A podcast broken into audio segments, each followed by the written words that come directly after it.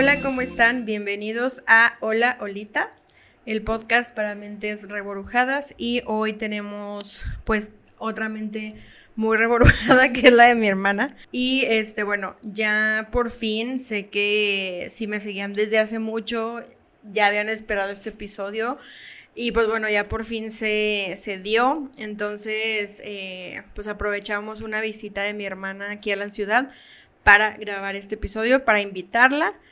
Y pues bueno, ustedes saben que, eh, bueno, no, no saben, porque en, en realidad creo que nunca les he contado bien, pero mi hermana cuando en su juventud, hace muy poquito, en su juventud era muy desmadrosa, pero muy desmadrosa.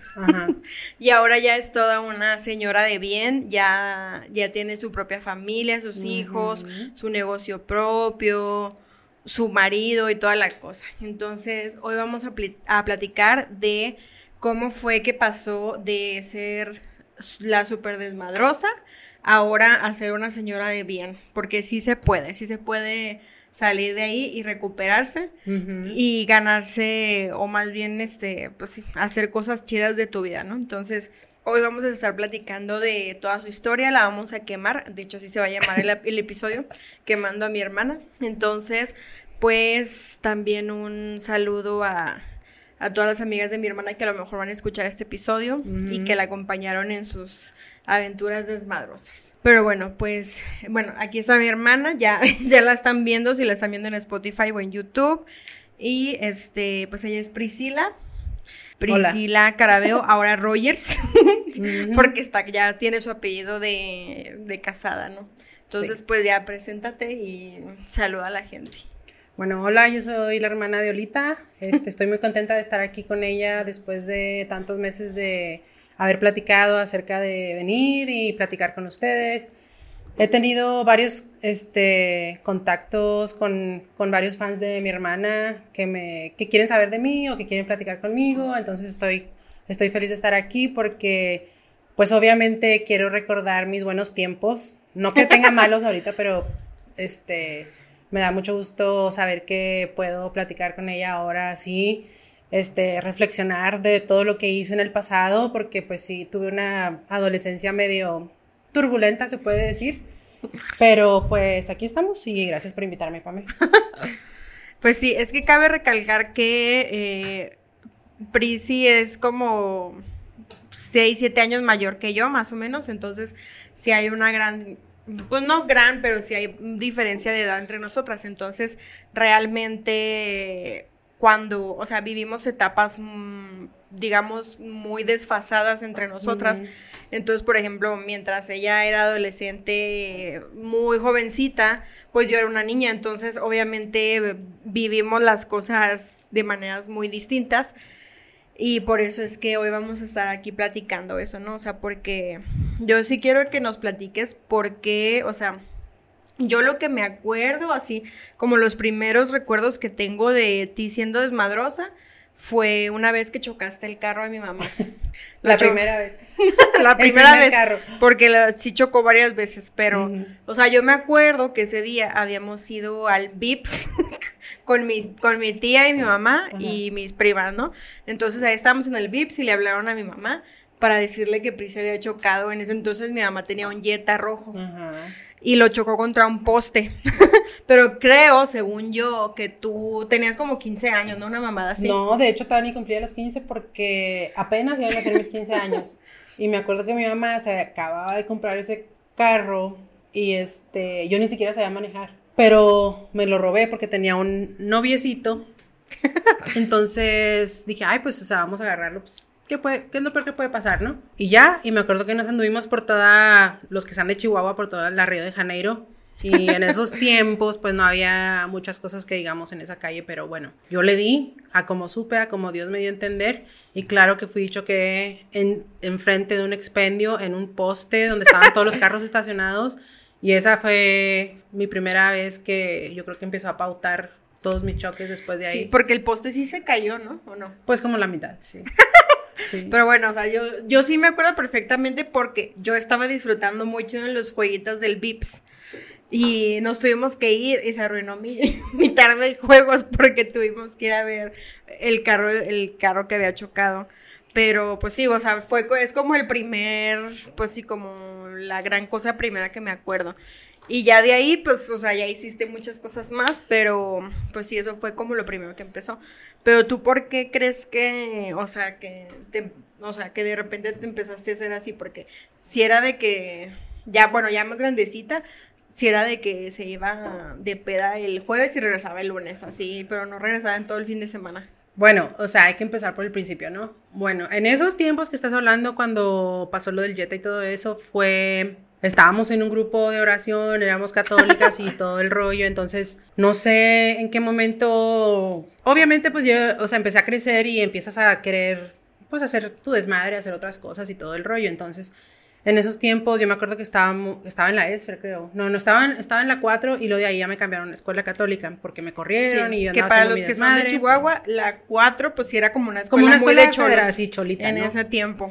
Y, y luego como me corrieron de esa escuela, ya me cambiaron a una escuela más católica y todo el rollo, entonces así como que mi mamá quería que regresara a... Al bien. ajá, al bien. Al camino del bien. Como que más bien no quería que me deshilachara, porque todavía no hacía mi desmadre. Y no sé, la verdad, ahorita que estamos platicando, Pamela y yo, la verdad, pues que me pregunta es que como, ¿por qué empezaste a hacer así? Porque ahorita que les, eh, nos adentremos más en el tema, pasamos pasé muchas cosas con mis amigas que ahorita les voy a platicar un poquito de ellas. Eh, fue, no fue realmente una cosa que haya dicho, ay, es que mi mamá era bien mamona o mi papá era bien, o sea, sino simplemente que fueron una cosita tras otra, tras otra, y simplemente porque podía, porque nadie estaba ahí, es lo que estábamos diciendo, nadie estaba ahí para decirme esto está mal, esto está bien, sino simplemente la situación entre mi mamá y mi papá no fue la ideal, entonces pues yo prácticamente no tenía papás. Yo llegaba a mi casa, no había nadie, o me iba, no había nadie.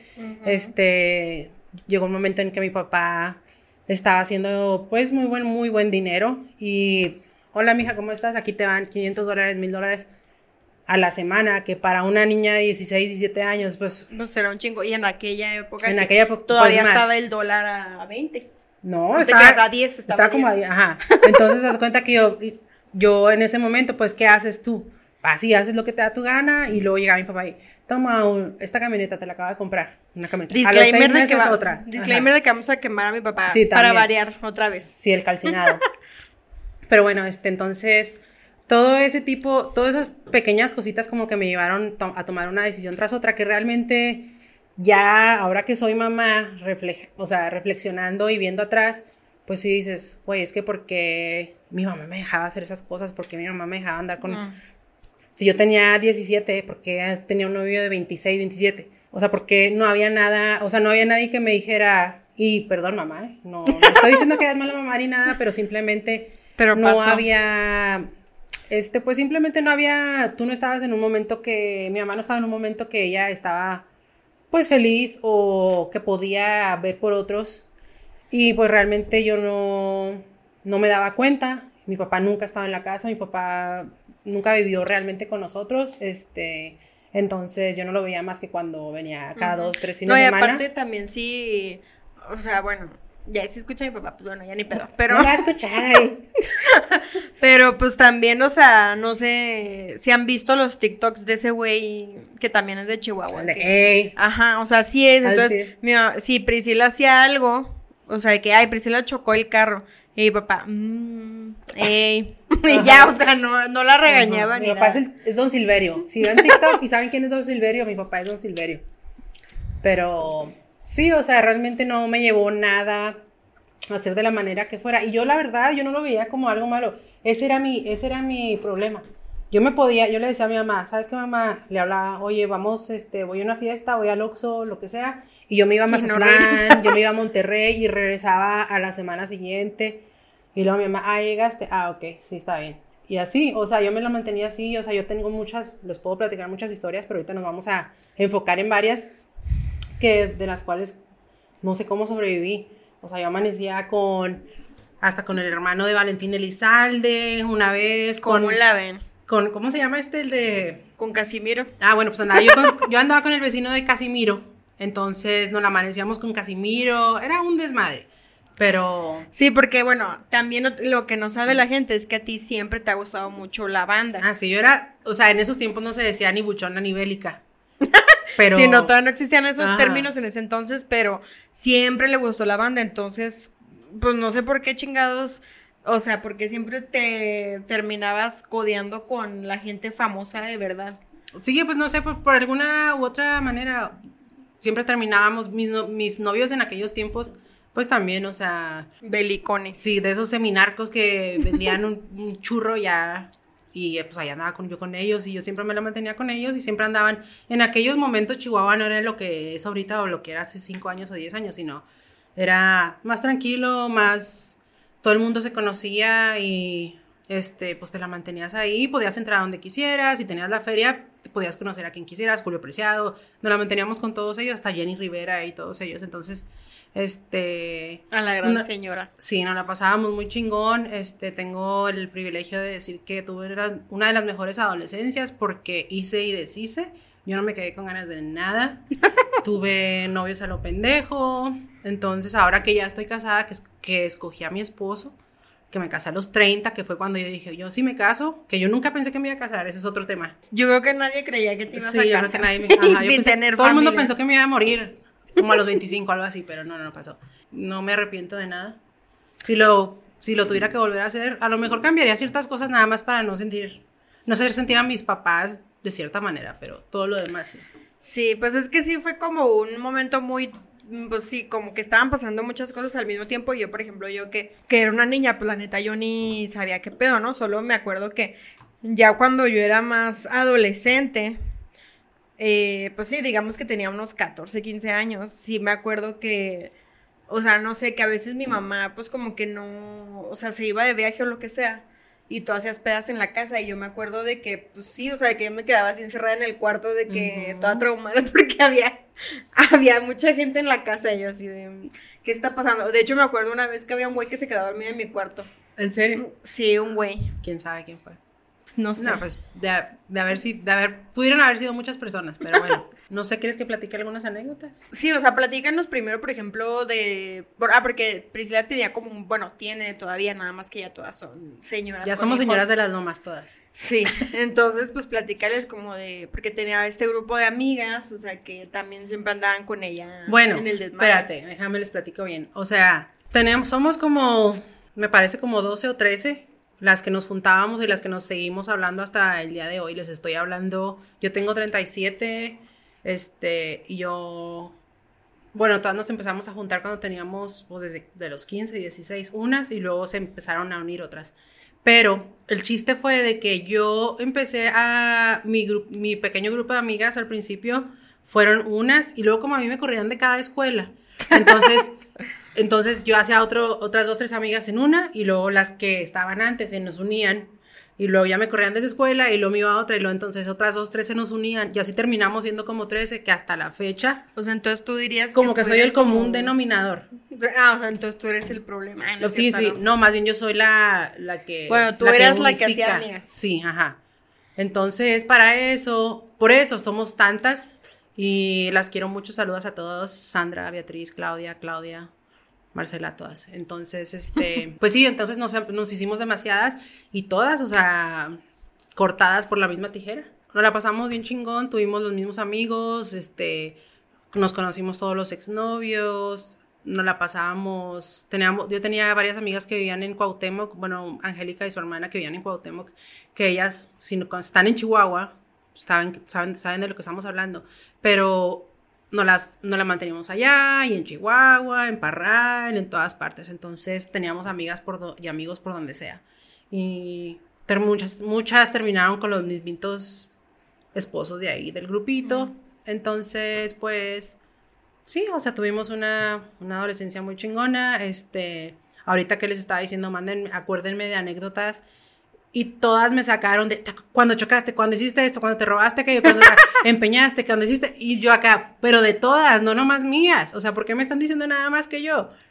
ya pues porque el episodio es sobre ti. Ajá, bueno, entonces tenemos que invitar a las demás. Ajá, entonces sí, eso sí. ¿eh?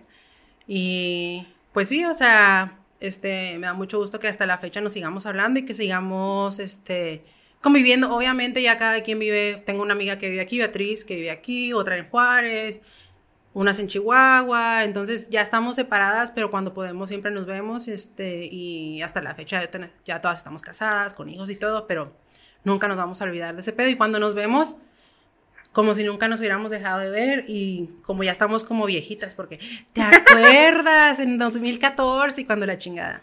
sí, porque bueno, también hay que, o sea, hablar un poquito de que, pues eso también llega a su fin, ¿no? Porque a lo mejor mientras está pasando, este, a lo mejor como hermanos o papás o la gente alrededor cree que esa etapa nunca se va a terminar, pero pues lo normal es que sí se termine, ¿no? O sea, pero pero creo que sí tiene mucho que ver el hecho de que en aquella época como por las condiciones de Chihuahua, o sea, se daba como muy fácil el que pudieran hacer desmadre, pues, o sea, porque justo como dijiste ahorita, no estaba, pues no, la neta no estaba como muy pues sí, como no estaba peligroso. no estaba peligroso. Estaba peligroso porque pues siempre ha habido armas y siempre ha habido narcos y siempre ha habido todo, ¿verdad? Obviamente.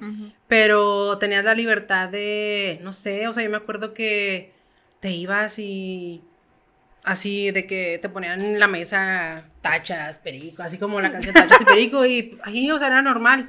Y también disclaimer, toda la gente pensaba que éramos bien drogaditas y nunca éramos, o sea, no nos gustaba, a, a lo que nosotros nos gustaba era andar bien pedas. Les gustaba el piso. Sí, o sea, y gracias a Dios no me gustaba porque pues pude haber. Oye, pero por ejemplo, a mí sí me daba mucha curiosidad, o sea, cuando yo estaba chica, que tú te ibas de peda cuatro días, pero o sea, ¿qué hacías en esos cuatro días? O sea, ¿dónde te quedabas? O qué, porque, o sea, se iba de que el jueves y regresaba el lunes. O sea, pero y esos cuatro días o sea, ¿qué pasaba en esos cuatro días? Pues la verdad, pues muchas, es que pasaban muchas cosas y luego, pues no sé, no dormíamos, o sea, simplemente nos dormíamos una, dos horas y luego nos encantaba, teníamos una frasecita que decíamos, o sea, de la pospeda, ¿quieres, quieres, o sea, este, ¿cómo se dice? Crudear.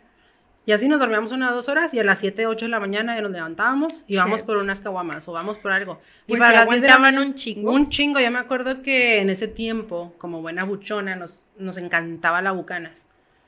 Y nos íbamos a comprar una botella de bucanas cada una y nos la mamábamos, o sea, durante el día. Y para la noche ya no teníamos y bueno, vamos a comprarnos otra y así. Pero andábamos todo el día pisteando, todo el día pisteando. En esos tiempos se usaba de que tomabas en el carro y andabas manejando. Ahorita ya no, ah, pero antes, pues no pasaba nada. Entonces, este, así no la pasábamos, o sea, y si nos íbamos a, nos íbamos a casa de un amigo, ya, pues nos estábamos ahí un día y luego, bueno, pues eh, ya está este güey en su casa, vámonos para allá, nos íbamos todos para allá. O de que un güey decía, vámonos a Mazatlán y luego nos íbamos a la troca y nos íbamos a Mazatlán. O sea, estamos hablando de que Mazatlán está a 12 horas de Chihuahua. Y nos íbamos, manejábamos. Y ahí amanecíamos y luego, bueno, vamos a estarnos dos días aquí. Y luego nos estamos dos ahí, vámonos, vámonos para Sonora, nos vamos para Sonora y luego ya nos regresamos a Chihuahua, así. Pero se nos hacía a mí lo que ahora, te digo que ahora que ya soy mamá, lo que es, lo que veo es de que se me hacía muy fácil. No me daba miedo. O sea, sí, hombre. Exacto. Ay, ¿qué tanto decir? O sea, ay, nomás son 12 horas, está bien. Sí. Entonces ese era el problema, que no, no pensábamos que nos iba a pasar nada y gracias a Dios nunca nos pasó nada. Sí. Oye, a mí, yo me acuerdo también un chingo, o sea, también uno de los recuerdos que más tengo es de cuando se murió Valentín. o sea, yo me acuerdo un putero, o sea, mi, bueno, para empezar mi mamá siempre estaba enojada porque pues Priscila se iba cuatro días de peda y así. Y cuando se murió Valentín, pues Priscila seguramente estaba de peda o no sé, pero era temprano y no estaba en la casa. Entonces yo me acuerdo un chingo que cuando como que mi mamá se enteró de la noticia y le habló por teléfono y ya le dijo de que, de que Priscila, de que te tienes que regresar a la casa, se murió Valentín. O sea, como si fuera nuestro familiar o qué. Pero sí, ya te regresamos. No, no me acuerdo si te regresaste o qué. acá no lo puedo creer. Y mi amiga Marce y yo regresamos a la casa. Y me acuerdo que Marce se quedó en la casa porque acá no mames, ¿y qué vamos a hacer? Y pobre, chingada. Me acuerdo que estábamos viendo las noticias. Ni me acuerdo cuáles eran, pero me acuerdo perfectamente que estábamos en la tele. Bueno, pero sí, o sea, me acuerdo perfectamente de eso, que sí fue como el gran suceso de... Y por eso sí regresé a la casa. Dije, no puede ser, gracias mamá, gracias por esa noticia. sí, porque si no te hubieras dado cuenta como a los... Como al... Tres días. Dos, tres días, ajá. Y luego... Es que en esos tiempos no había... Teníamos celular, teníamos Nextel, no sé si se acuerden. Ay, que te sonaba el pinche Nextel. Ajá. Entonces, no. no, ajá, nadie te mandaba mensajes ni nada, nomás te hablaban por el radio. También lo que yo me acuerdo un chingo, bueno, porque también le gustaba mucho la banda, pero también tuvo una etapa rave, ah, o sea, le gustaba mucho la música electrónica. Entonces, este, yo me, en esa época en Chihuahua, había unos güeyes que traían como DJs, ¿cómo se llamaban? Pues todavía existen. ¿Cómo se llaman? Ya se me olvidó. Ay, Mono Party. El Mono Party, pues no sé si todavía funciona. ¿Los conoces? en Chihuahua. Mm. Pero en aquella época, pues imagínense en Chihuahua. Pues es que mi amiga era muy amiga de Mono. Estaban con nosotros en el Bachi, pero ellos iban un año mayor más que nosotros. Entonces, ellos acababan de empezar. Entonces traían a Tiesto, a Daft Punk a todos ellos. Tiesto no, bueno, a Chihuahua nunca fue, ¿verdad? Pero. No, sí fue. ¿Tiesto a Chihuahua? No, güey. Ah, bueno, no. No, pues a Juárez, algo así. Fui yo, fui. Sí, yo tú me fuiste, güey, pero. Bueno, el caso es que en esa época en Chihuahua, pues imagínense, Chihuahua es un lugar chiquito a comparación de otros lugares. La neta, los artistas que van, pues no son tan internacionales, digamos, por decirlo de alguna forma. Y en esa época, pues, o sea, sí llevaban de que a Paul Van Dyke, a Infected Mushroom, que no sé qué.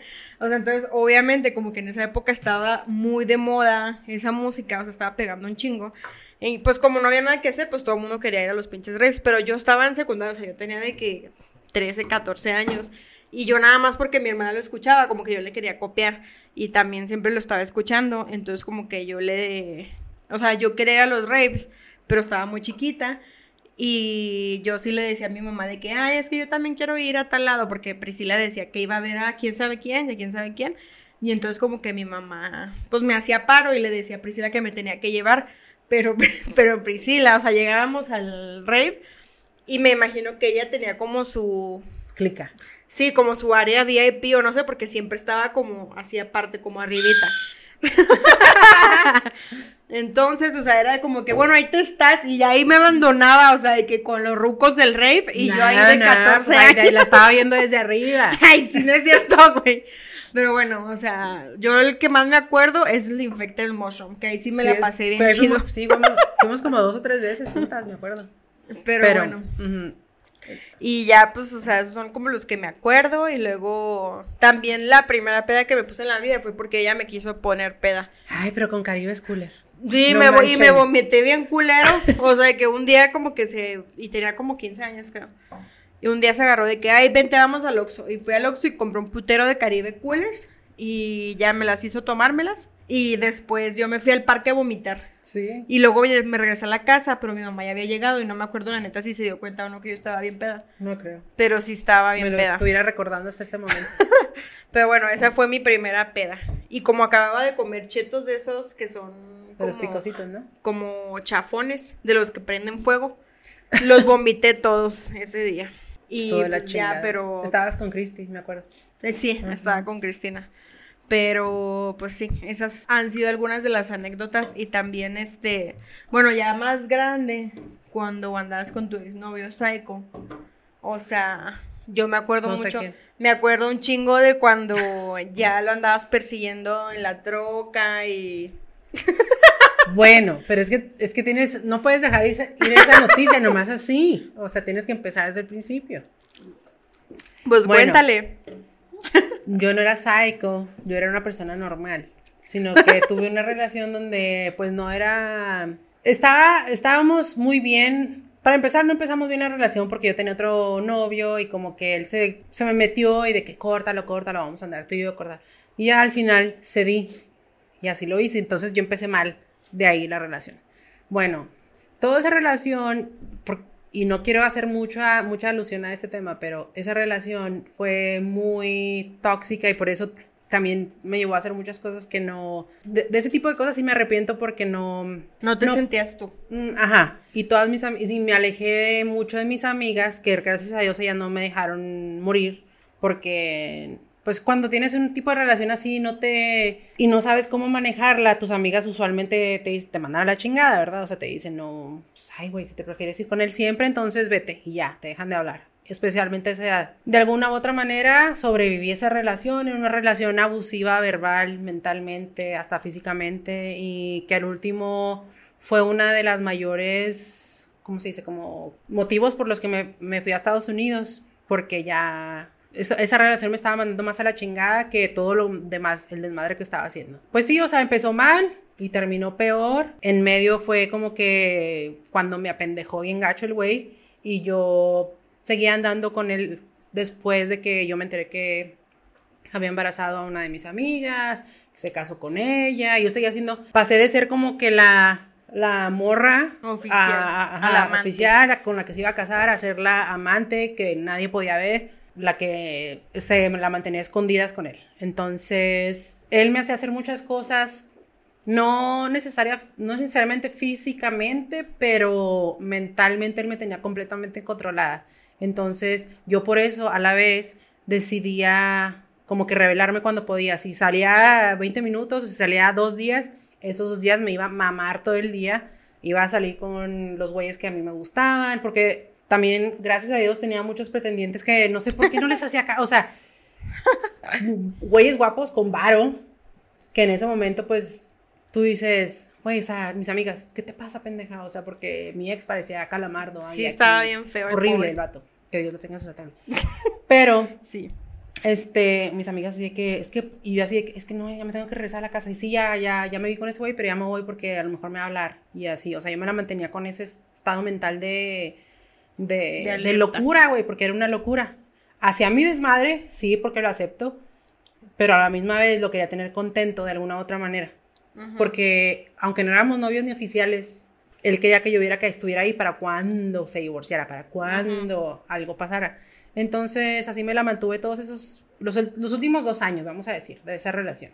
Sí. Entonces, pues, ya la última vez que me acuerdo de haberlo visto fue cuando, este, me mandó al hospital, ustedes no supieron, pero me mandó al hospital porque nos peleamos y el vato me empujó a una pared, yo me pegué, la mamá de mi mejor amiga es doctora, entonces ella me recibió y total, o sea, ella firmó para que mis papás no se dieran cuenta porque yo era menor de 18. Entonces, para que no se dieran cuenta y porque te tienen que, firmar, te tienen que firmar un mayor de edad para darte de alta y todo eso. Entonces, este, todo eso fue como que lo último que pasé con él y ya desde ahí no lo volví a ver y cuando se terminó esa relación es cuando yo dije, ya, esto, no es que lo haya olvidado ni que no me doliera, pero fue cuando de ahí en adelante realmente yo agarré riendas de mi vida y fue cuando fue muy gracioso porque mi mamá y yo fue cuando nos llevamos de lo peor, ya yo había perdido toda la confianza con mi mamá. Sí. Entonces mi mamá, yo cuando quise regresar, como quien dice, a la casa y todo eso. Sí, porque, mi mamá me ha corrido. Sí, porque, bueno, también otra cosa que no has dicho. Acuérdense que, son mente reburujadas y estamos diciendo todo reburujado. Aparte del, del desmadre, o sea, como que llegó un punto en el que, bueno, para esto, Prisi como que la inscribían a la escuela y no iba, y luego así como que, y luego pues como que tenían trabajillos y así, pero pues realmente no, pues sí, o sea, como que llegó un punto en que ya no le quisieron dar tanto dinero.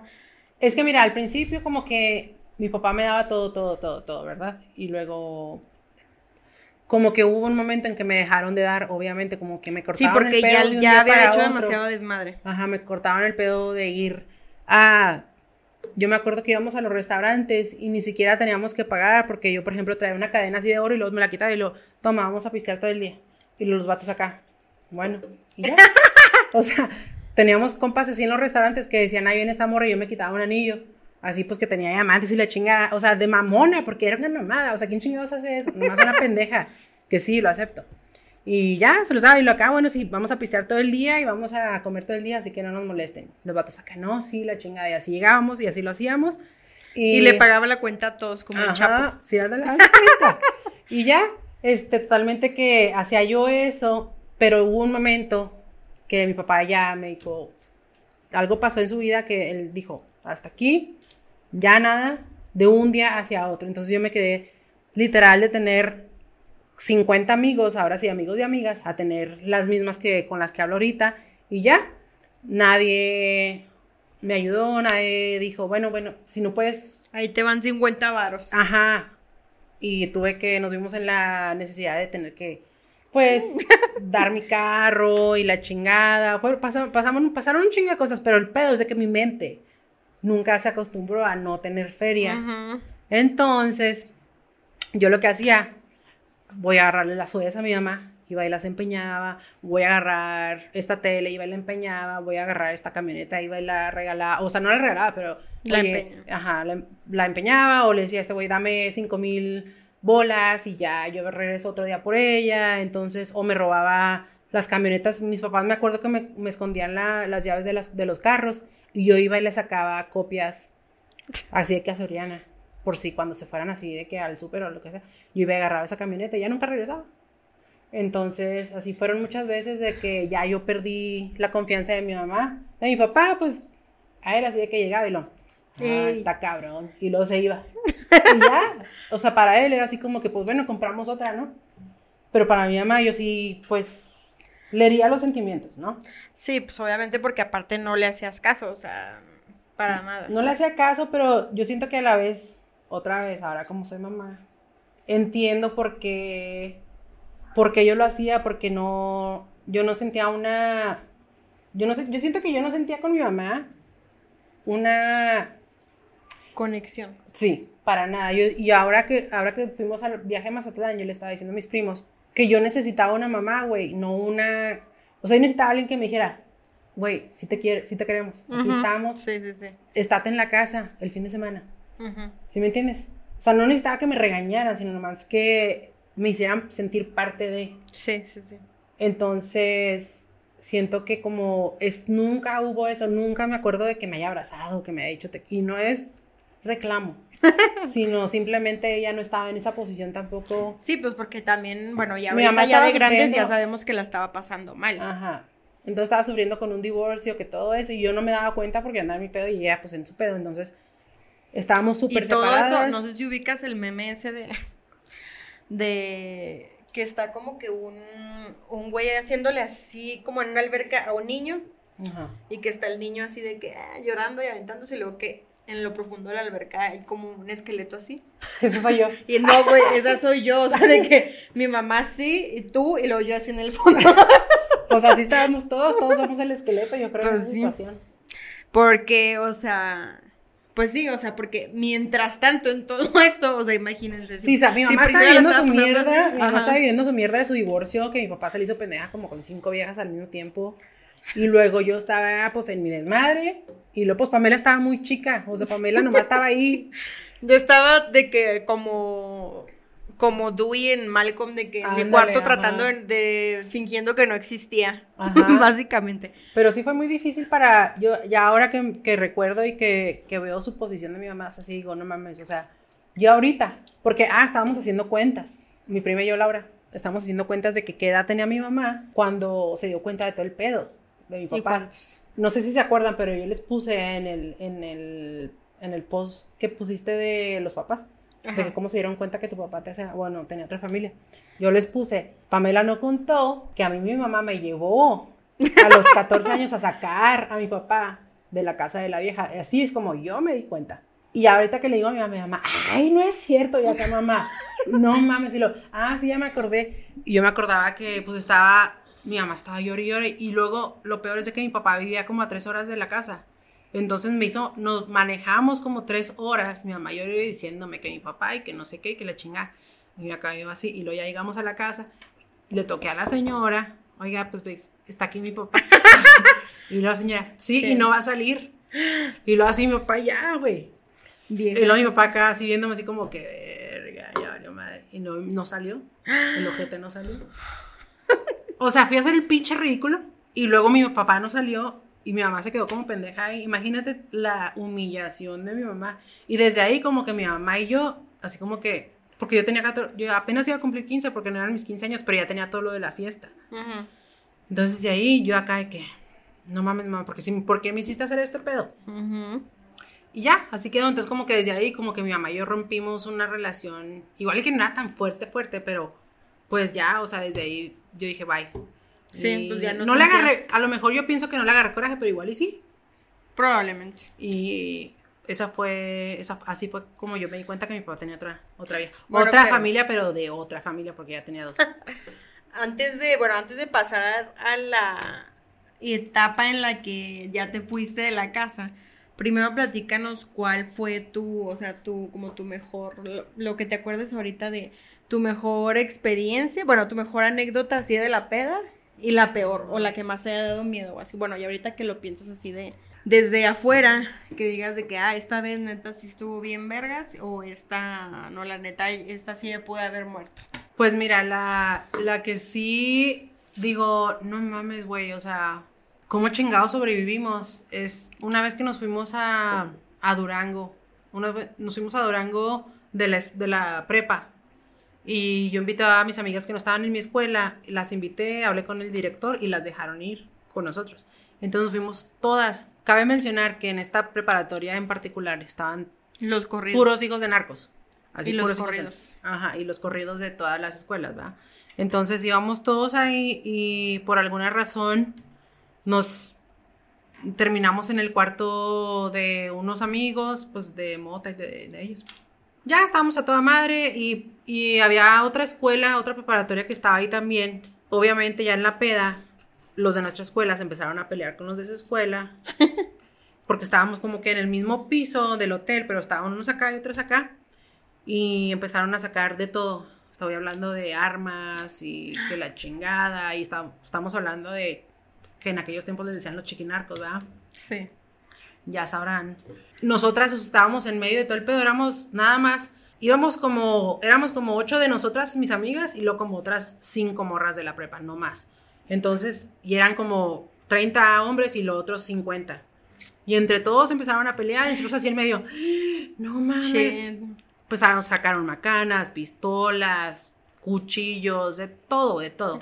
Yo dije, pues ya, o sea, ya valió. Si, vamos a valer madre, vamos a valer madre, pero gracias a Dios no, no pasó nada, o sea, se pelearon macanazos y la chingada, pero llegó la policía, lo separó y nadie fue al bote ni nada, no, pasó a mayores, este, pero ahí sí la vi cerquita porque todo así como que estaba enfrente de nosotros, ¿sí me entiendes? Estuve en muchas situaciones donde tenía Tenía también otro novio que era anarquillo y él siempre me llevaba con él, o sea, que vamos acá al antro. Y lo así de que estábamos a Tama y de repente se ponía bien tenso porque el otro güey era del otro, no sé, del, del, otro bando. Ajá, del otro bando y lo acá, vámonos porque aquí ya empezar el pedo y lo así, que sacaban todos la pistola y lo así todos acá, ok, bueno, vámonos. Y ya nos íbamos, pero nunca realmente pasó nada, nada. Tuve uno de mis mejores amigos en aquellos tiempos, este, se peleó con un güey y el güey le sacó, o sea, él le sacó un machete, y, pero estábamos él y yo así, y el güey así queriéndonos machetear en la hacienda de Chihuahua. Así, yo así viendo el machete así enfrente de mí, acá ya, o sea, me voy a morir, pero nunca realmente fue algo así como, pues, no sé, o sea, al día siguiente decía, bueno, pues ya pasó. Y luego nos íbamos otra vez, o sea, nunca dije, ya, o sea, nunca... nunca tocaste fondo, digamos. Ajá. o más bien podría decirse que me encantaba andar ahí, por alguna razón. ¿Y la mejor? ¿O la que más te acuerdas que te haya gustado un chingo? Ay, pues la mejor había un chingo, güey, porque mira, una de las más chingonas fue cuando nos fuimos con los del recodo. Pues tocaron, tocaron y dos de mis amigas, que no voy a mencionar nombres, pero ustedes ya saben que son pinches viejas putas. se andaban chingando a un, dos güeyes de ahí. Entonces, pues nos fuimos con ellos al cuarto después de que tocaron y todo. Pues allá estaba madre, güey. O sea, así de esos que no puedo decir más, pero de los, tú, tú, ves a tus ídolos, tú ves a los güeyes que dices, ay, no mames, quiero ir a ver a este güey.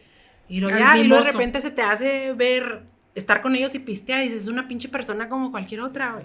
Y de hecho, los veces aquí te dices, está bien culero este güey, o sea, ¿qué le estoy viendo? y así. Y los güeyes periqueándose y la chingada. Ajá. Este, con ellos, nos, nos fuimos a pistear ahí todas. Este, otra vez cuando nos fuimos, cuando yo me hablaba con el güey de Intocable ese güey, cuando nos fuimos a Mazatlán con el, con el hermano de Y una vez que Beatriz se morrió el de moderato. Ah, sí, Beatriz, yo no, dije tu nombre de Beatriz. Sí, fue yo, fui Ajá. Entonces, sí, o sea, esas veces son las que más me recuerdo porque pues se te quedan en la mente bien chingón y dices, no mames, o sea, estos güeyes son, no sé, o sea, las personas dicen, ay, no mames, qué chingón ir a verlos. Y ya cuando están ahí dices, no mames, los ves tirados así guacareados y, ajá esas fueron las más chingonas cuando nos íbamos con artistas. Porque éramos groupies así. Ay, no, qué horror. Sí, o sea que nos. O cuando fuimos a ver a Jenny Rivera. Una de las veces a Delicias, el hermano de Beatriz, que en paz descanse también, nos llevó y él no. Él era agente de. O era como que jefe de la. Ay, no me acuerdo. Como de la federal. Mm. Entonces él nos dejó entrar a todas partes y la vimos así de súper cerquitas y... Qué chido, Ajá, me abrazó y la chingada, entonces estuvo chido. Bendecida. Sí. Pero bueno, el caso es que, bueno, ya regresando como a la línea de tiempo. Ajá. El caso es que mi mamá llegó al límite porque, bueno, para esto ya la había corrido varias veces, pero pues... Semi corrido. La, se llevó una semana y luego regresaba, ¿no? Luego, luego. Pero ya cuando de plano sí fue así bien en serio, fue porque una vez le encontró mota o tachas o no sé qué le encontró en el cuarto, pero no eran de ella, según ella. No era. estaban guardando. Mira, ya les estoy diciendo todo el chisme aquí. ¿Qué me cuesta decir? Y yo le dije a mi mamá, tú, mis papás siempre, bueno, mi mamá siempre pensó que era bien drogadicta y pues obviamente con mucha razón. Pero yo nunca, o sea, a mí nunca me gustó. Sí la probé, probé la coca como dos veces y no me hizo nada. Andaba bien peda y me quedé dormida. Y la mota nunca se me ha hecho que nada chido, huele bien culera para mí. Respeto. La sí, sí probé tachas varias veces, pero me daba muy, me daba chido como dos, tres horas y luego tres, cuatro días sin comer y sin dormir. Me pegaba muy culero, entonces. La cruda de tacha. Ajá. Entonces, no, realmente nunca me gustó. Yo quería que me gustara, pero no me gustó.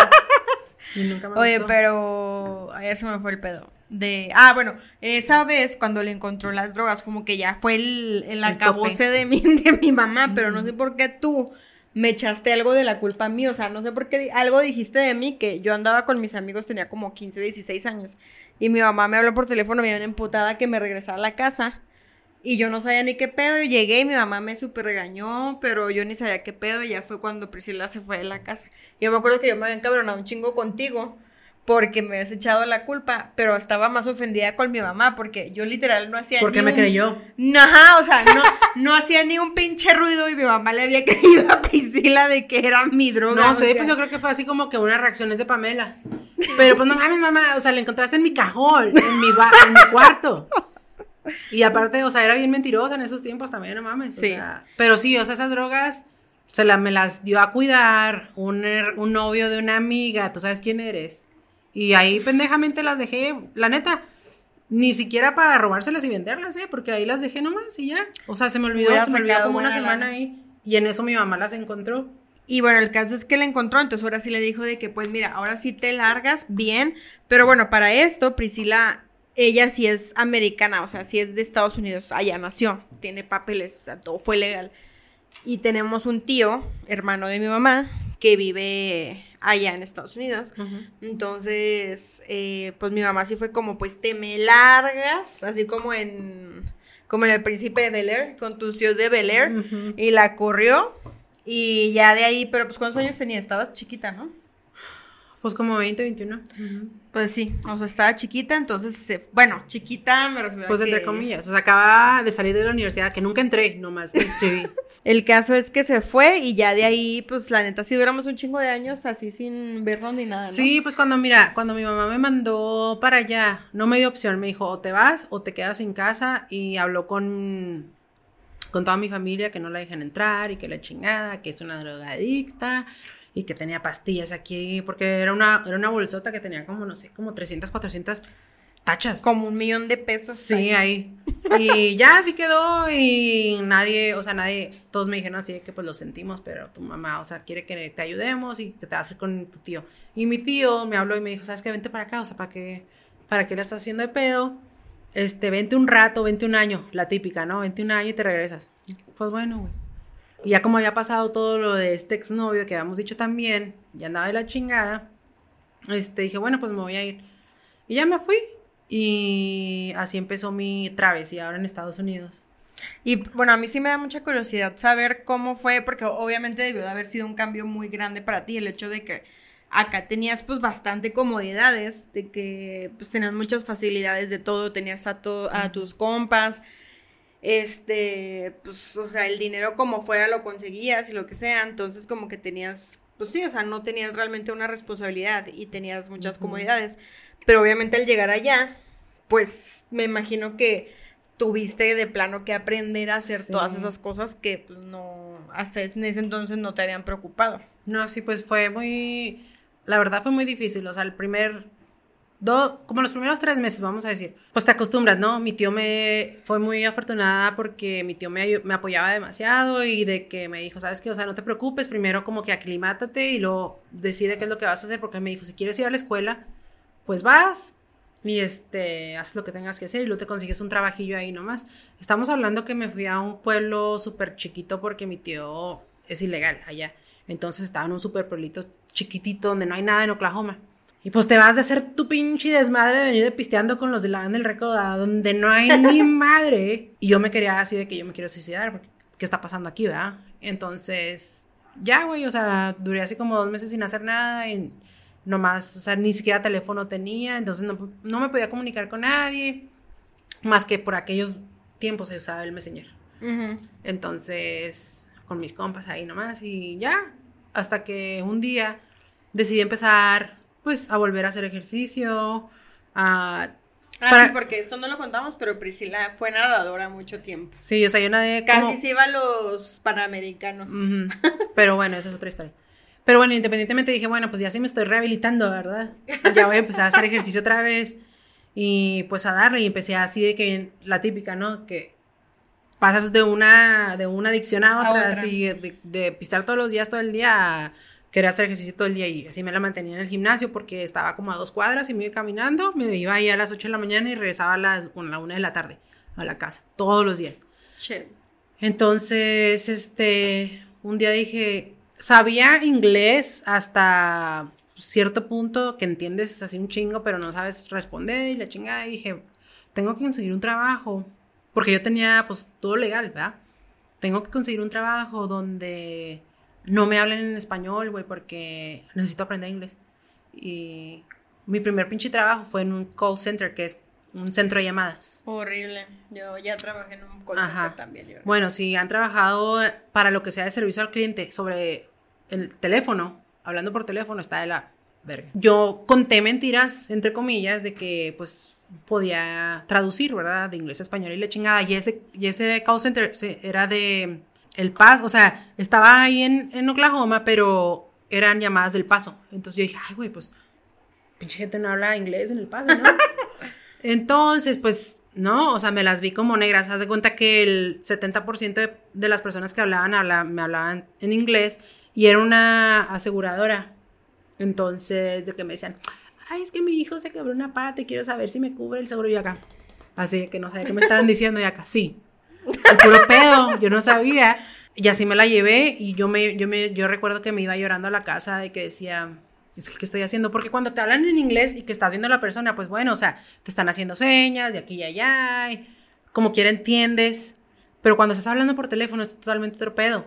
Entonces me forzaba a, ok, repíteme, repíteme, y yo así que, ok, me está diciendo, se me hace que me está diciendo, hasta que a los seis meses yo ya podía establecer una conversación pues no ponle así de que súper fluent, pero ya podía, pues decir varias cosas y la chingada. Y dije, bueno, aquí me va a quedar otros dos, tres meses. Y en eso conocí a mi ex, a otra persona.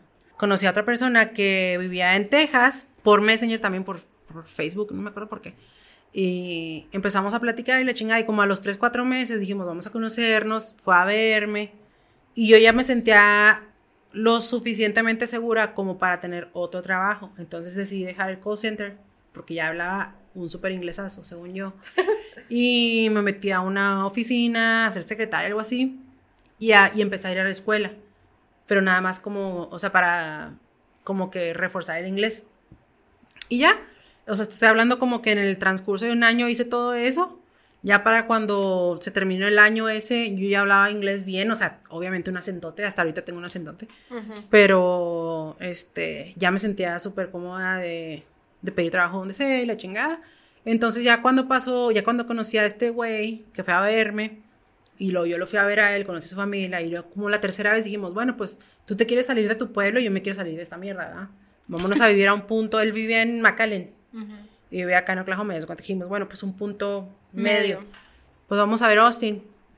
Ok, y la, o sea, fue nuestra tercera vista. Fuimos a ver departamentos y la chingada, la cuarta. A los dos meses nos fuimos a vivir juntos. Error. bueno, no error, no me arrepiento, porque fue una relación bonita unos dos, tres años y luego ya el cuarto valió verga, pero de ahí en adelante este, fue, así fue como me fui a vivir sola, sola. Pero estamos hablando de que en ese año tuve ese call center, ese trabajo de call center y luego aparte me conseguí un trabajo para hacer más dinero de, no sé, no sé si tú sabías, pero de, de hacer como pegar las revistas de, un, de pesca, de una pesca. No. Que era como de 11 de la noche a 3 de la mañana. O sea, yo trabajaba de 7 de la mañana a 1 de la tarde y luego me iba a la casa o al gym y luego a las 11 de la noche me iba al otro trabajo para hacer dinero. Entonces estamos hablando de que era una pinche nini a tener que tener dos trabajos, no hablar el pinche idioma y pelármela. A veces, al principio, güey, no tenía ni para comprar toallas sanitarias, a veces. Y, y, eso fue, así fue como le hablé a mi mamá la primera vez. Ah, porque no nos hablábamos. Yo, o sea, ella me corrió y dije, pues bueno, ya no. Y no nos hablamos como un año o dos, algo así, un año y medio. Entonces la primera vez que le dije, mamá, ¿sabes qué? Pues ya sé que no me hablas, pero no tengo para toallas sanitarias. Y fue, me mandó como 50 dólares. Porque tampoco tenía feria. Entonces, así me la, me la peleé. Por eso ahorita gasto lo pendejo, a mí se me hace porque... porque Ay, sí, güey. ¿Y ya? Porque nunca gastabas a lo pendejo. Ajá, antes. Ay, sí.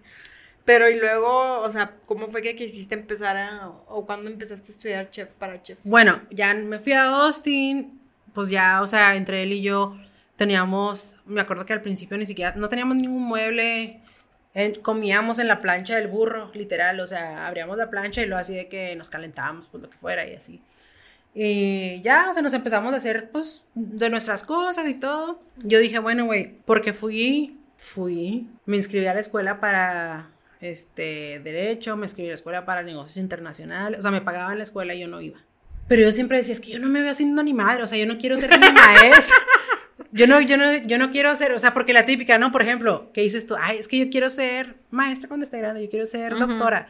Yo, neta, nunca pensé así, así lo mismo, tampoco pensaba de que, ay, yo me quiero casar con este vestido, jamás. ¿Sí me entiendes? Entonces yo no me veía haciendo nada. Entonces ya cuando ya estaba más grande, ya cuando tenía como 23, dije, lo único que me entonaba un chingo era cocinar. y, y, en esos tiempos no era lo que es ahorita. Ahora todo el mundo, ay, está bien chingón ser chef y está bien chingón abrir un restaurante. En aquellos tiempos, pues no, ni siquiera había escuelas en México, yo me acuerdo. Bueno, en Chihuahua no había. No.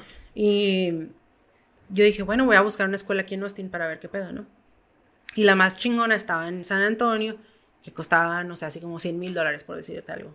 Y la más cercana estaba como a una hora de la casa. Y ya, pues dije, bueno, voy a, voy a ver qué pedo. Y fui, pregunté y todo el rollo. Y ya me dijeron que sí, que me aceptaban de volada. Y así como a los seis meses ya empecé la escuela. Y ya fue como, como empecé todo lo de los restaurantes, como me, me inicié en pues en ese negocio y así fue como siguieron los siguientes 15 años, digamos. ¿15 años? Pues sí. Pues sí, me empecé como, ponle como en el 2010, 11, en los restaurantes. ¿Hace cuánto? No son 15 años. Bueno, 10. como 11 o 12.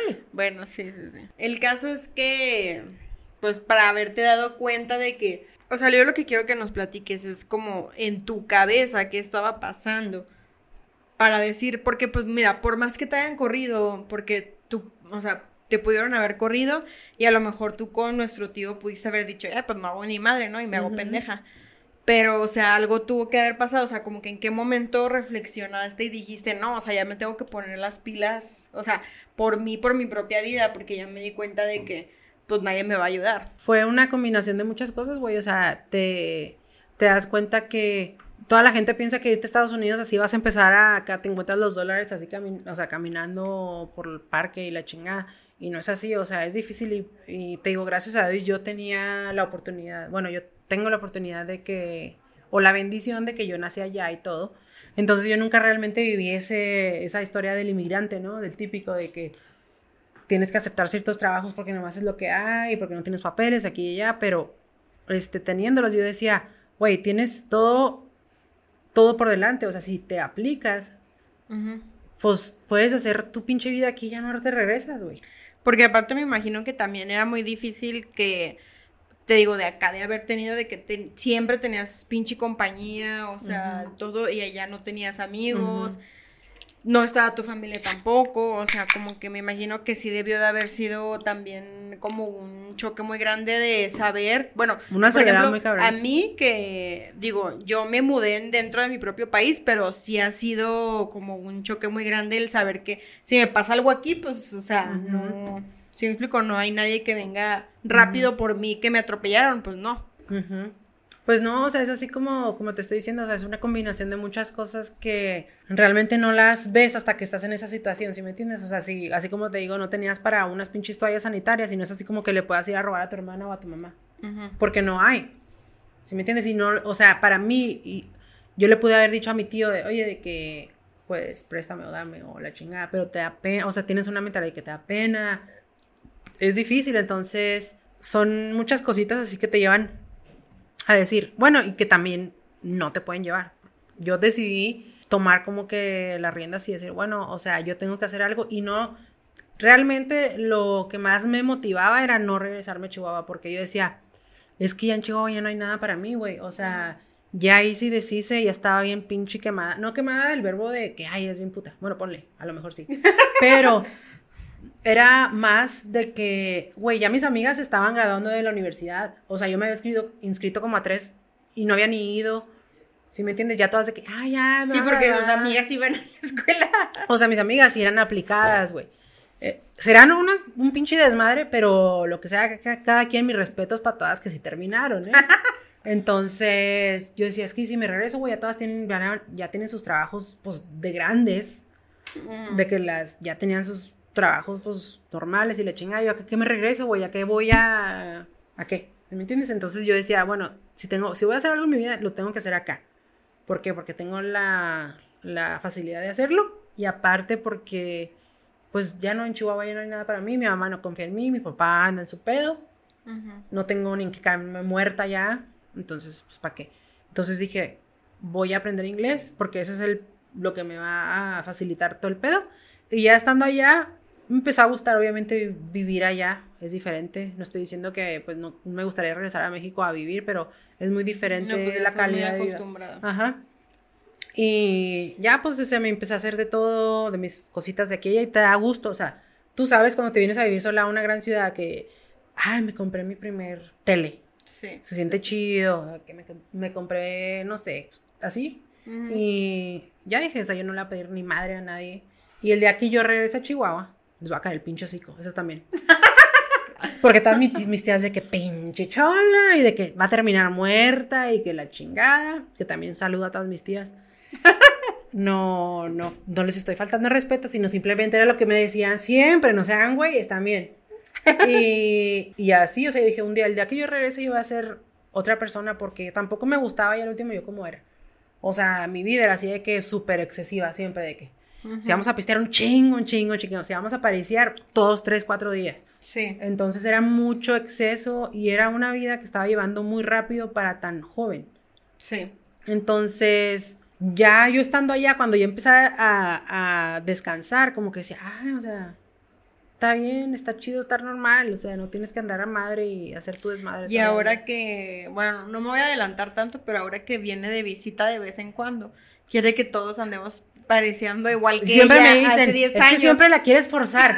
Pues no es eso, pero pues tampoco, o sea, pero es el chiste de que me dicen, siempre la quieres forzar. Pues ya me conocen.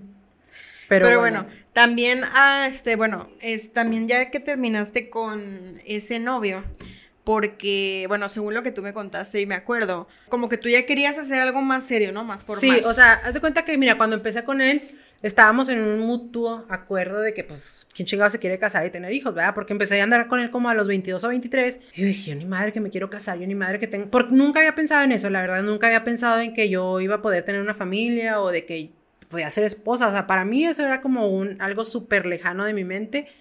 Porque yo creo que nadie tampoco, ningún vato con el que había andado me había hecho sentir como que yo era, pues, capaz de tener, de ser una esposa, ¿verdad?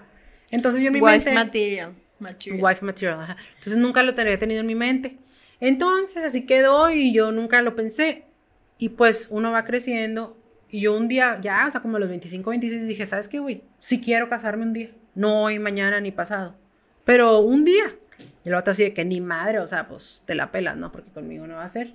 Y así seguimos al siguiente año y eso fue como que ya nomás éramos roomies, ya ni nos agarramos la mano, todo, te puedo decir como que el último año, así, 12 meses, nunca cogimos. Che. Yo de que me iba a la casa, yo ni siquiera le decía adiós, yo llegaba y no le decía hola. O sea, éramos completamente... Sí, fastidiados. Ajá, completamente extraños. Y yo era la fastidiada porque él estaba normal, o sea, él era normal, así normal. Y ya, un día decidí que me iba a salir del departamento porque teníamos pues el depa juntas. Yo dije, ¿cómo le hago, güey, para salirme? Y yo, gracias a Dios, empecé a... En mi trabajo, la neta, yo era una verga para cocinar y todo ese pedo y empecé teniendo trabajos pues como todos, ¿no? De lavaplatos y la chingada de aquí y allá, y, empecé a subir y subir y subir y subir. Y no sé si alguien conozca ese ambiente, pero siendo mujer en el ambiente laboral de la cocina es súper pesado porque está lleno de vatos. y, y pues te tienes que aguantar muchas cosas que te dicen y la chingada, y la que no aguanta, pues no, no progresa. Y está mal que lo diga que te tengas que aguantar y que tengas que ser otro vato.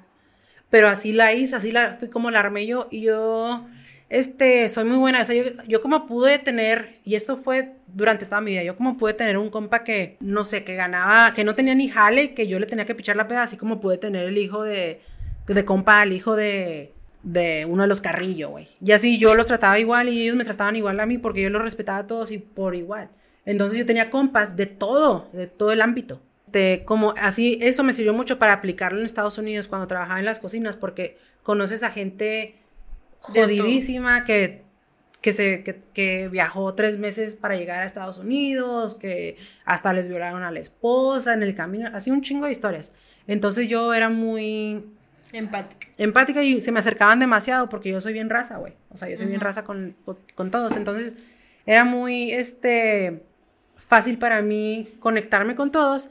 Entonces me fui subiendo, subiendo, subiendo y me apoyaban demasiado. Y en el transcurso de, los cuatro años que anduve con este güey, yo pasé de ser un lavaplatos a ser gerente general de, de, o sea, de varios restaurantes. Y el último que me quedé me, pagaban tan chido que yo dije, güey, ¿qué estás haciendo con este güey? Si ya tengo un año ni siquiera verle el pito, güey.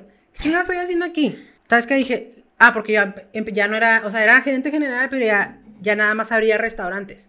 Ajá. Iba a ciudades a abrir restaurantes. Entonces yo dije, ¿sabes qué? Esta es mi oportunidad. Y dije, voy a, voy a empezar, voy a decirle que voy a ir a abrir un restaurante y luego, este, voy a agarrar todas mis pinches cosas y me voy a ir. Y ya, este, yo dije, bueno, este fin de semana él tiene, tiene una, una comida familiar y él vivía como, les digo, en McAllen. Y creo que él se fue, la verdad no me acuerdo exactamente, o sea, cómo fue que él se fue, este, un fin de semana o un día, algo así, fue y manejó y regresó. Y ya no estabas. Para eso entonces, ajá, el día anterior yo fui y dije, voy a ver depas. Hice como cinco citas, fui a ver cinco depas. Había uno bien chingón que me gustó. Y así de que en cuanto acá de que, bueno, metí tu aplicación y así a los tres minutos me dijeron aprobada. Yo acá, ok, me lo das. Y ya, al día siguiente él se iba, se fue. Y yo le dije, bueno, yo voy, me voy a ir como dos o tres meses a abrir este restaurante. Y ya, este, me voy a llevar chingo de cosas. Y ya, el vato acá, ¿ah? o sea, pues, ni siquiera pues lo terminaste bien. Porque cada vez que iba a ver un restaurante, era mínimo tres a cuatro semanas. Entonces cuando me iba, me iba tres a cuatro semanas y lo regresaba. Y así. Pero a este le dije, pero este como va a ser muy grande, ir como tres o cuatro meses. Y lo que como que, pues bueno, pero te puedo ir a ver. Y acá, no, sí, sí me puedes ir a ver. Ah, bueno, ándale pues. Y yo hacía que agarré todas mis cosas, todo, y porque yo era la que, la, la, que compraba los trajes y todo, o sea, de que sartenes y todo el pedo, yo me llevé todo. Entonces ya cuando él regresó, dijo, oye, pero te llevaste realmente todo. Y yo acá, no, sí, o sea, es que pues acá voy a estar un chingo de tiempo. Pues no te miento, güey, está, o sea, el depa donde vivimos nosotros estaba por decirte de aquí al aeropuerto. Ajá. O sea, yo, mi depa estaba en mi nuevo depa estaba en el aeropuerto. Entonces, siempre era como que voy a manejar a ver si no me ve y la chingada. Así era un desmadre, güey. O sea, cometí el error porque fue un error de hacer eso. O sea, le, le Sí, debiste de haberte ido bien. Pero yo sentía que si no hacía eso, que no iba a tener no el huevo de irme. Porque qué lástima, pobrecito.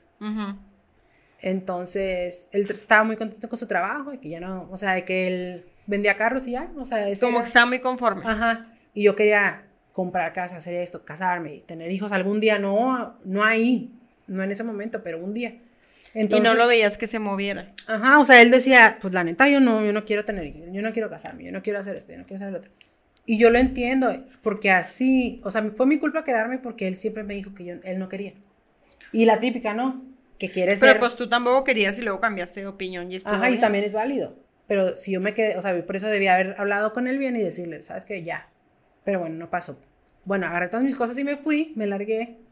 Y pasaba un mes, dos meses, tres meses y le dije, déjame, te voy a ver. Y acá, no, es que voy a estar bien ocupada, no puedes venir. Porque según yo estaba en amarillo que es como a seis horas de donde estaban. y luego, ya, güey, le dije, ¿sabes qué? O sea, la neta, o sea, por, texto le decir, la neta, mm, el restaurante que abrí está a 15 minutos de donde está. Y ya aquí estoy y pues ya no voy a regresar, o sea, ya. Y para esto ya había conocido a mi, a mi esposo.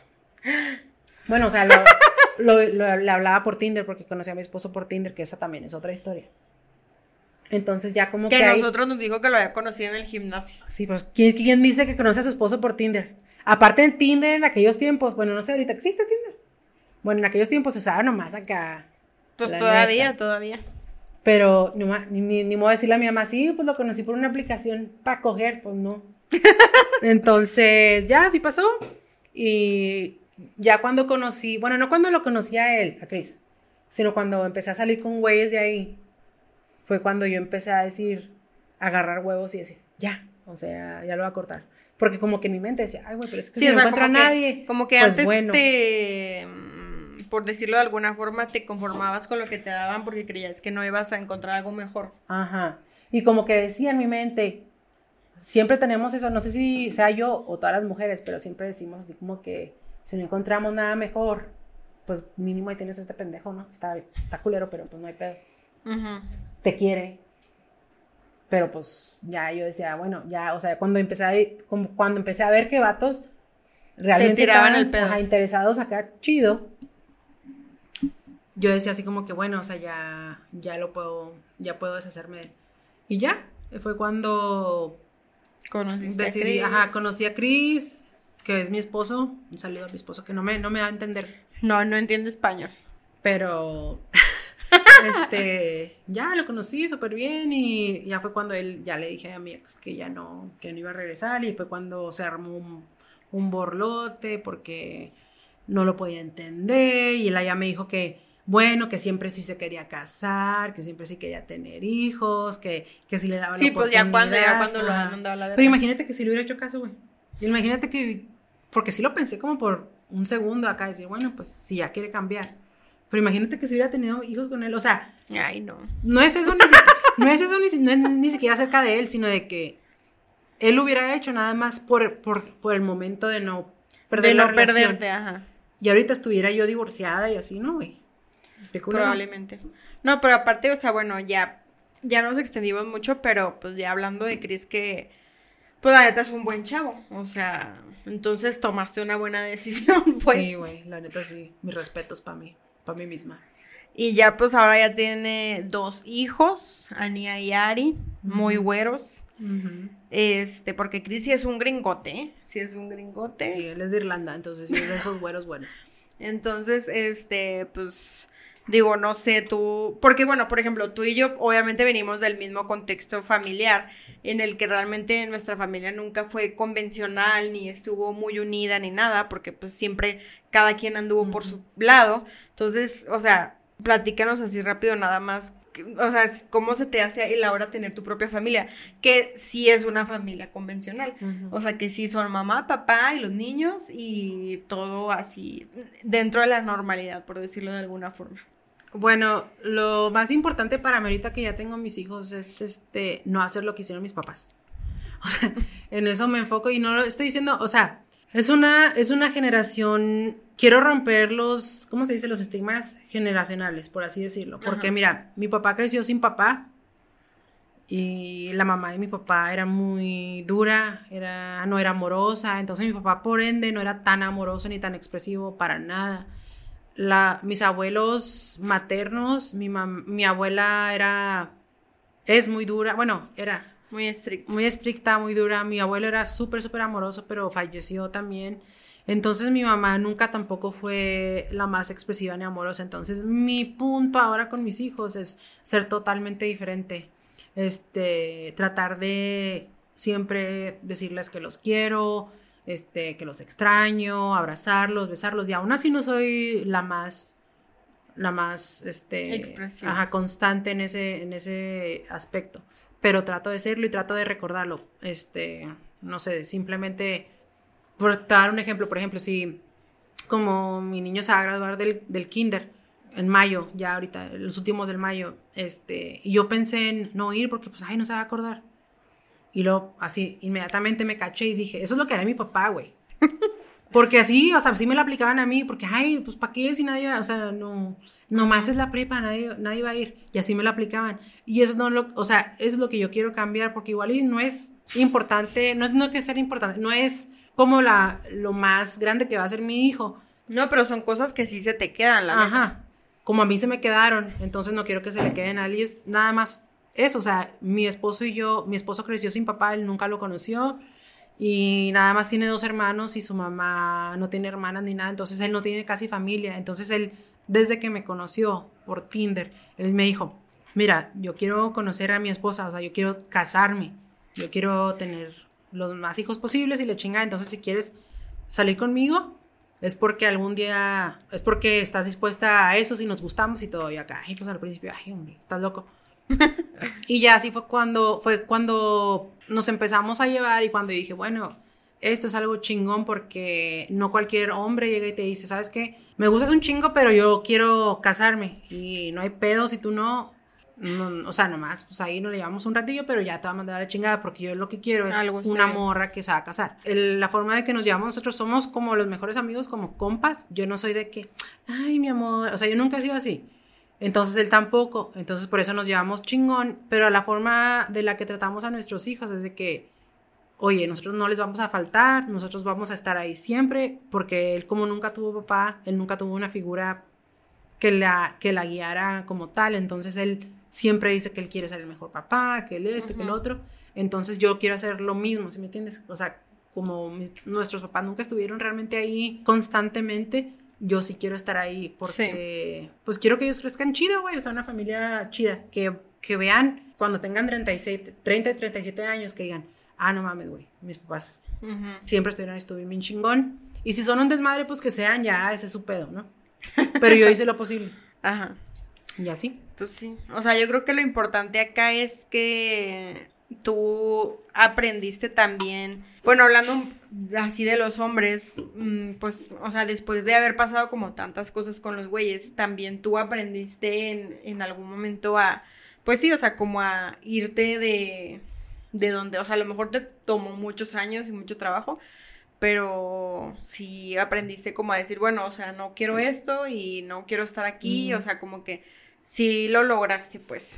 Y también en general, o sea, como de, de, de toda tu vida y así. O sea, creo que, pues sí fue como, bueno, yo que lo veo desde afuera y ahorita que estoy grande, este, pues sí se me hace como algo muy impresionante porque, pues, yo que sí te vi en su momento, que pues sí, la neta, como que casi nadie tenía esperanzas de que, pues, ibas a salir de eso. Este. Y ahora tapón cuando voy a Chihuahua.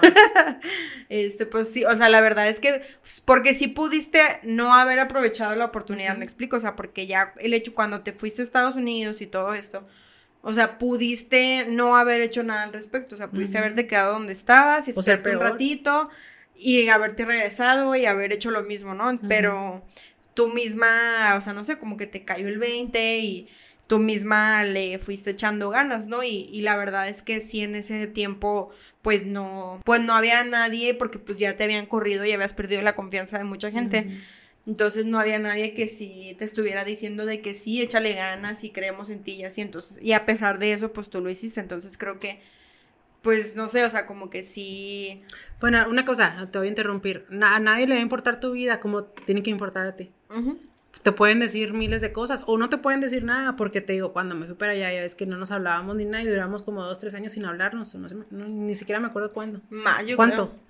Entonces, tú eres tu propia, si estar en un momento, porque pasa, yo no soy muy abierta con eso de la depresión ni con eso de, de, la ansiedad ni nada de eso, pero claro que te da estando sola y estando tan joven. Es un, pasas por muchos momentos que dices, güey, ni mi mamá me habla. O sea, soy una mierda de persona, o sea, soy lo peor. Entonces, sí te, te, puede dar muy para abajo, o sea, para las personas que están fuera de, las, de su ciudad o que están alejados de su familia es muy difícil cuando pasas por esos momentos y más cuando te vas problemáticamente, se pudiera decir, de dónde estás. De mal. Este, sí es difícil cuando te vas bien, chido. Imagínate cuando es mm, con problemas, es muy difícil y te cuestionas demasiado, o sea, dices, ¿para qué, güey? ¿Para qué estoy aquí? O sea, ¿qué estoy haciendo? ¿La voy a armar? ¿No la voy a armar?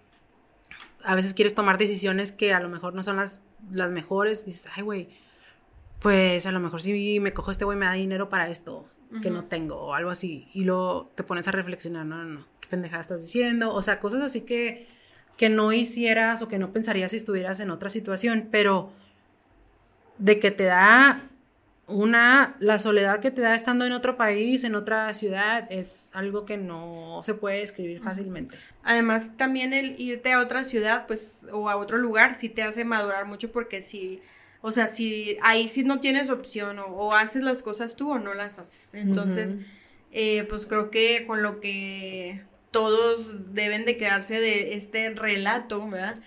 Es que, pues, es más bien como lo que tú aprovechas de las oportunidades, porque te puede ir de la mierda y todo, pero pues también es como todo lo que tú, con lo que tienes, ¿qué vas a hacer al respecto, no? Porque te digo, te pudo haber valido madre y no te valió, o sea, tú reaccionaste, a lo mejor ya habías tocado fondo y lo que tú quieras, pero a fin de cuentas lograste reaccionar y hiciste algo, ¿no? Entonces sí tiene mucho que ver como todo lo que tú haces con, con las oportunidades que tienes en ese momento, sean muy grandes o sean poquitas o tengas poquito, pues ya depende de ti, pues, o sea, ver hasta dónde llegas, ¿no? Pero definitivamente, pues sí, no sé, siento que sí se puede.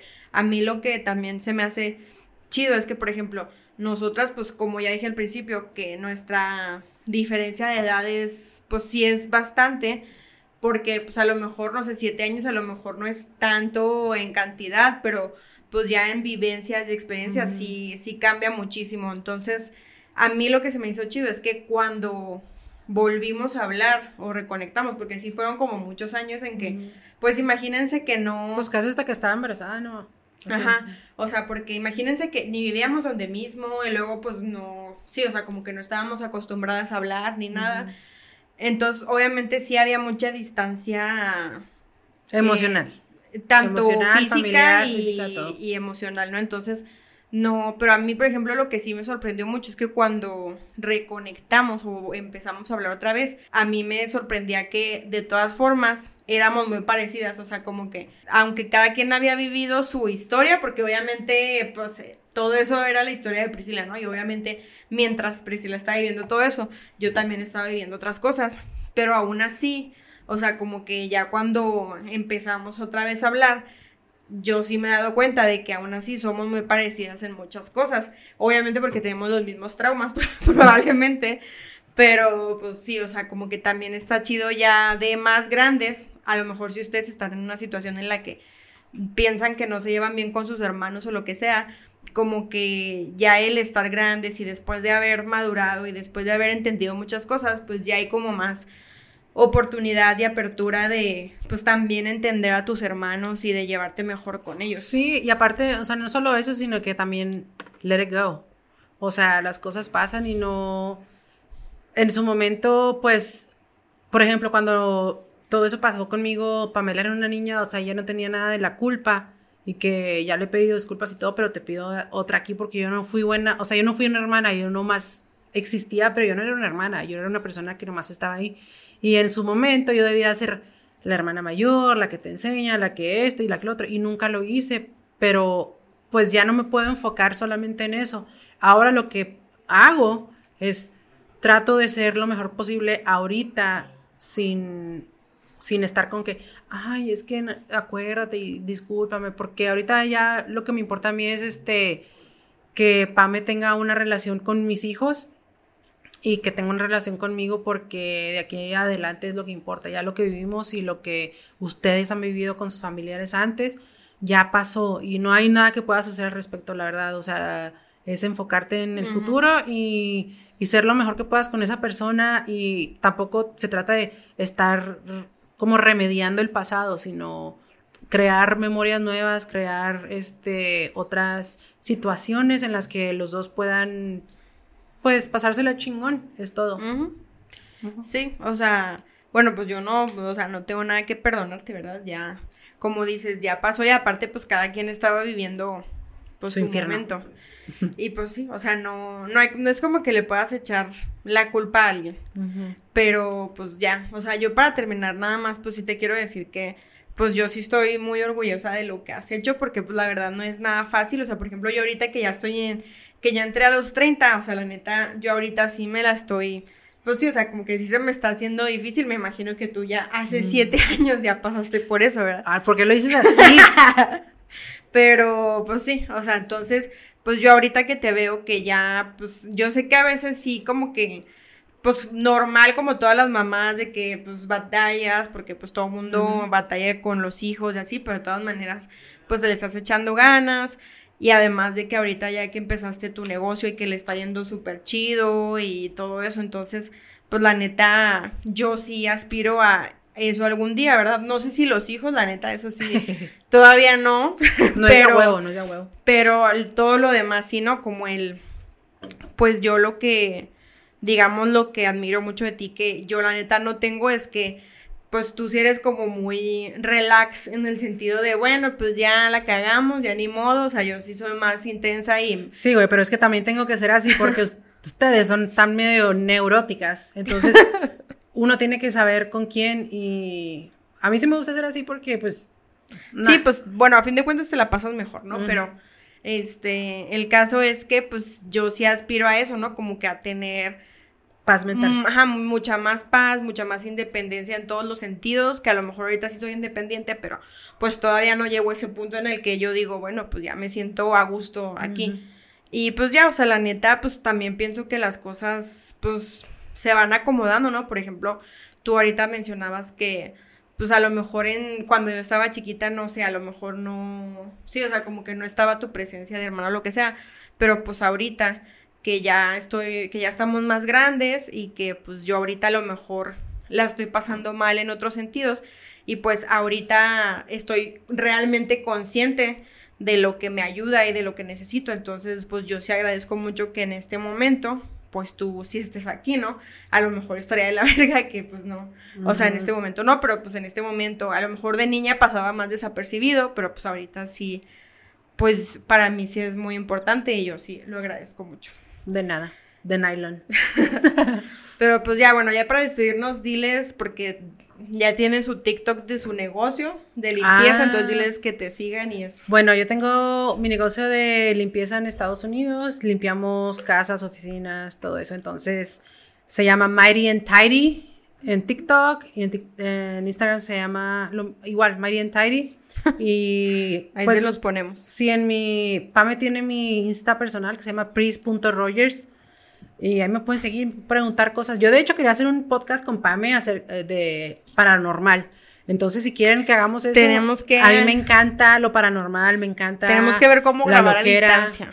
Sí, entonces díganos y yo compro lo que tengamos que comprar para hacérselos así y que nos dé miedo. Lo, lo, dejamos, lo sacamos a las 12 de la noche todos los días. Bueno, todas las semanas. Pues ahí nos avisan. Y pues ya, de, acuérdense que a mí me pueden seguir eh, en las redes sociales como Olita del Tamar, en Twitch, en YouTube también, por favor suscríbanse y en Spotify también denle seguir al podcast para que suba en los en las chingaderas ese hombre, para, que aparezca más arriba. Y pues ya, eso sería todo. Muchas gracias por escucharnos y pues nos vemos la próxima semana. Bye. Bye.